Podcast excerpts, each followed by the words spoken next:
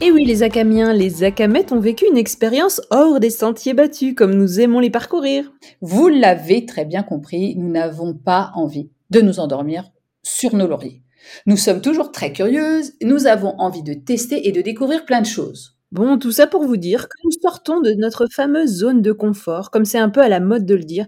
Et moi, j'aime dire plutôt qu'on élargit cette zone de confort. Ah oui, ça, euh, partir euh, sous la pluie, dans un chalet isolé et sans électricité, sans savoir ce qui nous attendait vraiment, c'était pas vraiment un week-end au spa et on a bien élargi notre zone de confort. Tu m'étonnes. Et donc, nous voilà partis dans notre Fiat 500 pour aller vivre un week-end chamanique. Quand on vous dit tout cela, vous pensez à quoi, vous? Euh, Rite étrange Jean Perché?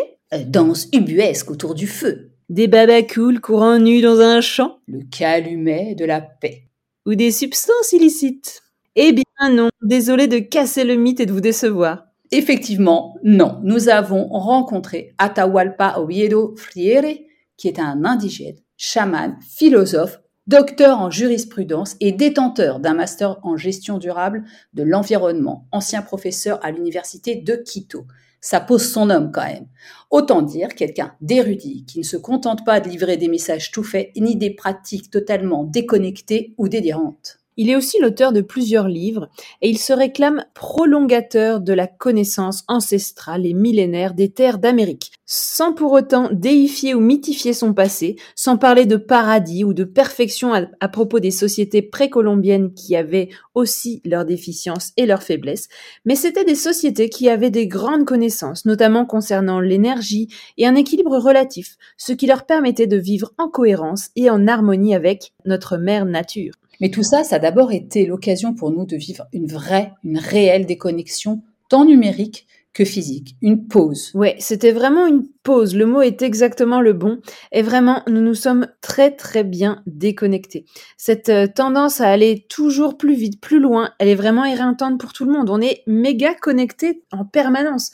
On se perd à vouloir trop consommer, être performant à tout bout de champ et à être sur tous les fronts. Au boulot, en personne, associatif. C'est épuisant. C'est vrai, et depuis le Covid, on ressent tout de même une envie de sortir de cette tornade, de toutes ces injonctions, une sorte de fatigue et de lassitude commune. Clairement.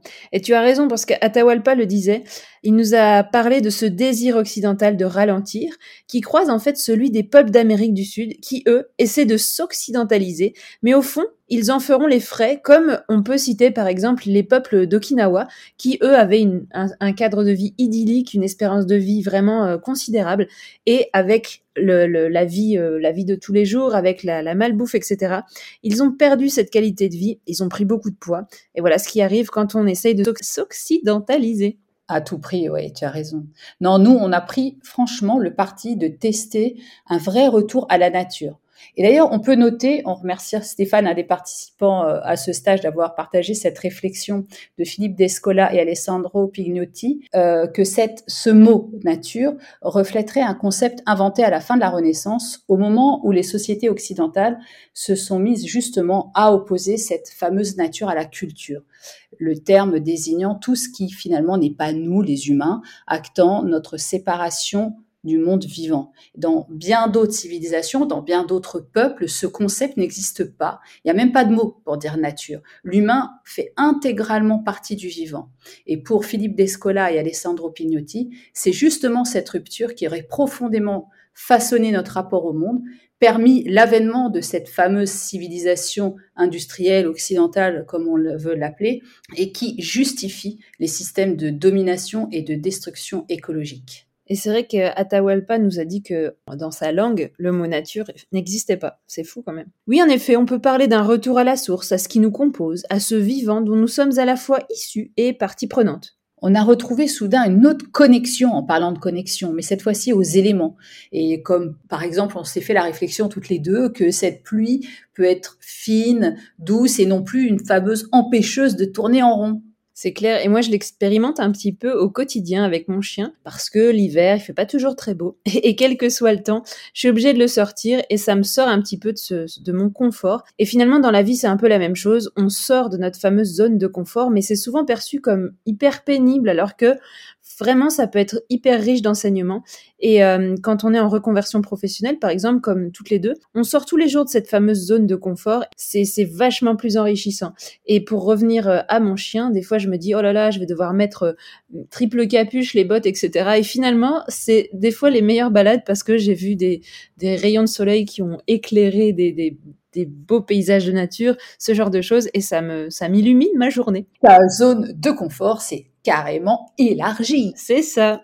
Et c'est drôle de, le faire remarquer parce que ça rejoint un petit peu la pratique euh, du yoga qui invite à trouver le confort dans l'inconfort. C'est vraiment quelque chose que qu'on essaye vraiment d'insuffler euh, aux, gens qui nous suivent. Et c'est souvent l'inverse dans la vie. On préfère rester hyper inconfortable dans son cocon qui ne nous convient pas. Et c'est pour ça que des fois on arrive à des épuisements au travail parce qu'on est hyper inconfortable mais dans un certain confort de vie. Oui, c'est ce qu'on croit en tous les cas, effectivement. Et moi, je pourrais faire le parallèle avec le fait de s'exprimer, de s'exposer. On préfère souvent se taire, ne pas se connecter à nos émotions, de peur d'être débordé, alors qu'en fait, c'est essentiel pour avancer, pour ne pas se nier soi-même, pour ne pas se mentir, pour ne pas mentir aux autres. Cette expérience du week-end sous la pluie au départ, dans un lieu vraiment dépourvu d'électricité en tout cas actuellement, avec ce temps humide, isolé, ça nous a vraiment contraints à accepter et dépasser nos résistances. Surtout Claire qui n'aime pas trop trop la pluie. Et ça, voilà, je préfère le soleil d'aujourd'hui, pour être très sincère. Mais c'était vraiment une chouette, vraiment une très très chouette expérience. Et d'ailleurs, Atahualpa nous a encouragé à écouter ces résistances, à nous mettre en lien avec notre cœur, avec notre ventre, être présent à ce qui se présentait finalement. Une fois qu'on a passé ce moment un peu de d'inconfort justement, voire d'angoisse, euh, comme quand on monte sur scène, il y a eu cet émerveillement de ces, toutes ces cellules qui agissent en nous pour orchestrer notre organisme, pour capter le merveilleux de la vie entre les fameuses gouttes, euh, devant le feu aussi qui nous réchauffait, la rivière qui était là, les arbres, et puis les auteurs d'automne qui nous parvenaient. Finalement, euh, ça a été un moment euh, magique. C'est ça, c'est vraiment le terme, c'est magique.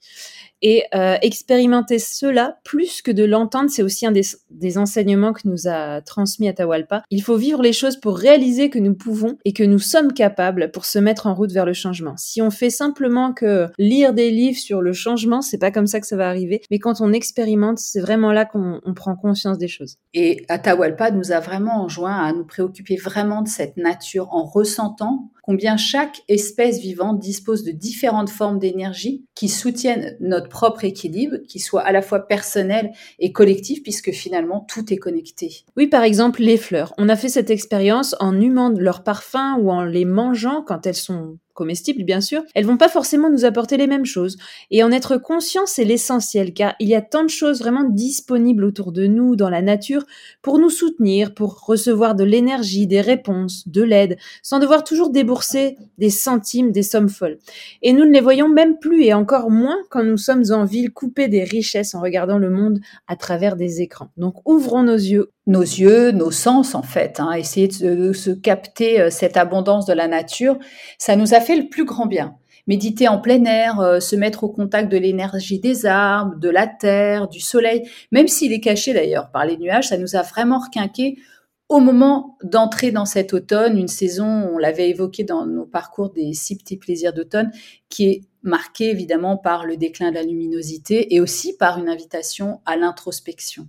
C'est ça. Et Atahualpa, il n'est pas venu pour nous convertir aux pratiques incas, ça n'aurait pas forcément trop de sens, même si ça fait partie d'une grande culture de l'histoire du monde. Mais même si leur sagesse, leur connaissance de l'énergie qui leur a permis d'accomplir des exploits architecturaux comme médicinaux offrent dans cette période de crise environnementale et sociale une forme de clarté et des propositions pour retrouver une humanité respectueuse et solidaire, il est venu plutôt nous rappeler que quelle que soit leur forme, liées au contexte géographique, culturel, climatique, le fond de toutes les traditions ancestrales est le même. En fait, en Europe, nous héritons de, nos coutumes celtiques qui nous a invités à questionner pour faire sens, pour initier nos propres reconnexions, afin d'encourager notre ancrage local sans devoir copier-coller des pratiques vraiment lointaines. Effectivement, créer une autre humanité, monde différent, plus respectueux. Ça passe par ce retour aux racines, comme il disait, pour les activer, les réactiver, et puis insuffler une autre énergie, euh, nous donner des forces nouvelles. Je me suis d'ailleurs euh, acheté un bouquin sur, euh, sur la culture celte. Je te le prêterai. Et ben voilà, du coup, ça va nous permettre vraiment de d'amener un, un, réel changement, quoi. Bah, c'est un peu ce qu'on fait avec ACAM. On essaye finalement d'y contribuer à notre échelle, avec nos moyens. On a envie de vous ouvrir un peu un chemin, comme Atahualpa l'a fait pour nous, mais évidemment d'une autre manière. Bien sûr, en donnant, pour, dans notre cas, la parole à ceux qui ont déjà mis en place des actions concrètes dans ce sens. Et on fera probablement un podcast, on espère, avec lui l'année prochaine, puisqu'il va revenir euh, nous parler de cette spiritualité qui lui tient tant à cœur, euh, parce que pour lui, et je pense aussi maintenant pour nous, ça fait sens. Parler de spiritualité, c'est quand même parler de la vie avec tous ses composantes. Donc, euh, c'est parler aussi d'économie, de politique, euh, de business, de famille, de sexualité, puisque la spiritualité, finalement, c'est une façon de comprendre, c'est une compréhension de la vie. Et même si nous publions ce déclic pendant une série qui leur est consacrée, ce n'est en rien réservé aux femmes. L'importance de chacun à jouer un rôle dans cet équilibre se doit d'être soulignée. Et oui, à l'égalité du traitement, mais non à l'égalité qui nous pousserait à faire tous la même chose. Nous avons besoin de complémentarité avant tout, et il en va de notre équilibre. Au fond, nous pourrions dire que nous sommes toutes et tous des gardiens de la terre, devenus propriétaires, ce qui a engendré et continue d'ailleurs d'engendrer bien des crises et des guerres. Alors redevenons ces gardiens. Qu'est-ce que t'en dis, Anne-Claire? Oh bah ouais, c'est tellement plus noble et enthousiasmant. Alors les Acamiens, les Acamiennes, vous nous suivez pour redevenir ces gardiens et gardiennes?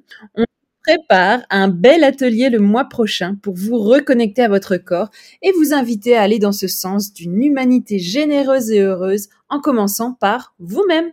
Ah, génial. Nous nous réjouissons hein, vraiment de vous proposer ce beau programme qui va être constitué de yoga et d'écriture. En fait, on va rassembler nos savoir-faire l'une et l'autre, ce que nous aimons tellement en général associer toutes les deux. Et Anne-Claire, tu crois qu'on va rire autant que pendant notre stage chamanique? Évidemment, avec les akamettes, c'est toujours la fête. Alors, les akamiens, on vous attend le 19 novembre. Je répète, le 19 novembre pour un atelier yoga et écriture. À bientôt à bientôt